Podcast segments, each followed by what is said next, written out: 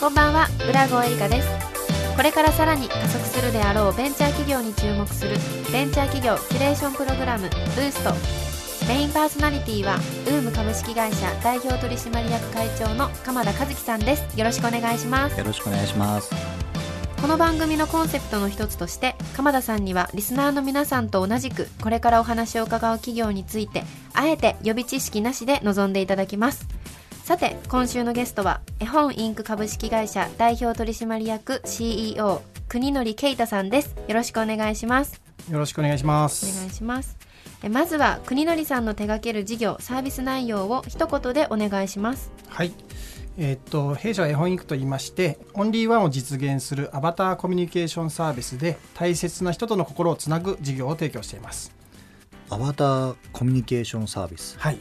でもお名前は絵本インクさん。そうですね。で今はい。私たちの手元にあるのはお作りになれた絵本と。そうです。はい。これはじゃあ絵本を作る会社さんですかっていうとアバターコミュニケーションの中でアウトプットの形がたまたま今は絵本だっていう理解でいいですか？まさにもう何も言うことがないお答えをいただきましたね。でも将来違うものを作るかもしれないのに会社名絵本インクになっちゃってるじゃないですか。そうなんです。一番最初が、えー事業の構想としては絵本からスタートしているので、まあ、そこから展開してアバターコミュニケーションサービスを拡大していくっていうような、えー事業プランになってます。でもなんか世の中の人絵本はもちろんちっちゃい頃読んだことあると思うんですけどどうしてこの絵本を作ろうっていうところに思いついたんですか？はい、そうですね。私子供がおりまして今はもう、えー5年生と2年生の女の子2人なんですけどちっちゃい時はあの仕事もちょっと忙しくてですね子育てに参加できていないような時期があってコミュニケーション不足だなっていう時に、まあ、絵本の読み聞かせして寝かしつけるみたいなことはしてたんですね。でその時に子供の名前を登場させて読んでいたらすごい喜んだのでで私デザイン会社もやっているのであもう絵本を作っちゃえばいいんじゃないかなみたいな。で彼女たちが登場する絵本を作っちゃおうっていう発想からこの絵本インクっていうサービスの構想を始めたっていう感じですね。これもなんか作っちゃおうはすごくこう大切なポイントだと思うんですけどこれを事業にしていこうとかはい、じゃあ絵本屋さんになるんですかっていうとさっきのアバターコミュニケーションみたいなはい、結構そこに行き着くまでの苦悩があったんじゃないかなって今の話を伺うだけでも思うんですけど、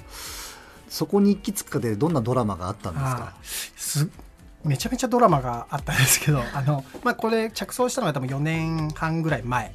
ですかね。でサービスを一番最初にスタートさせたのはフルオーダーのオリジナル絵本ギフトサービスをやろうっていうことで、まあ、1年ぐらいかけて準備して絵本を作りたいっていうお客さんが来たらどういうストーリーにしますかとか、まあ、ディレクターとか、えー作家さんと一緒に作ってですねストーリーを作ってで登録してもらってるイラストレーターさんにもフルオーダーで書き起こしてもらって製本してお届けするギフトサービスを始めたんですよ。それがもう一番例えば「なんとかちゃん」とかだとしてももうその名前が全部入って。名前も全部ですしメッセージもあもうストーリーも全部フルオーダーですしイラストももう本当に書き起こしなんで世界に1個しかないやつですね。でもそれをやってるうちに、はい。これだと量がさばけないだろうし、はい。単価も高くなっちゃうだろうし、はい。ってなって絵本自体はもうある程度パッケージ化されてるけどその中でこうあ自分の子供たちの名前を変えたりとかすると、うんうん。そのアバターコミュニケーションが出来上がるよっていうのが今ってことですか？そうですね。今その間にいろいろあってですねやっぱりおっしゃる通り単価が高いから富裕層の方しか利用していただけないってなるともうちょっとラフに作れるような仕組みを作んなきゃいけないなっていうところで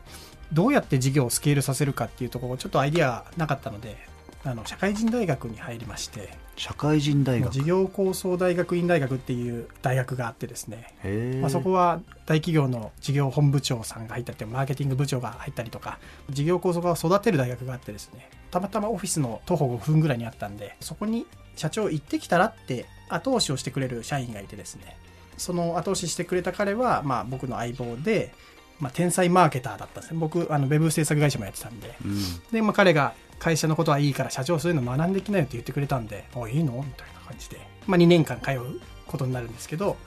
まあ、そこでコロナが来ましてですね、まあ、ウェブ制作会社なんでコロナは結構打撃を受けるタイプの、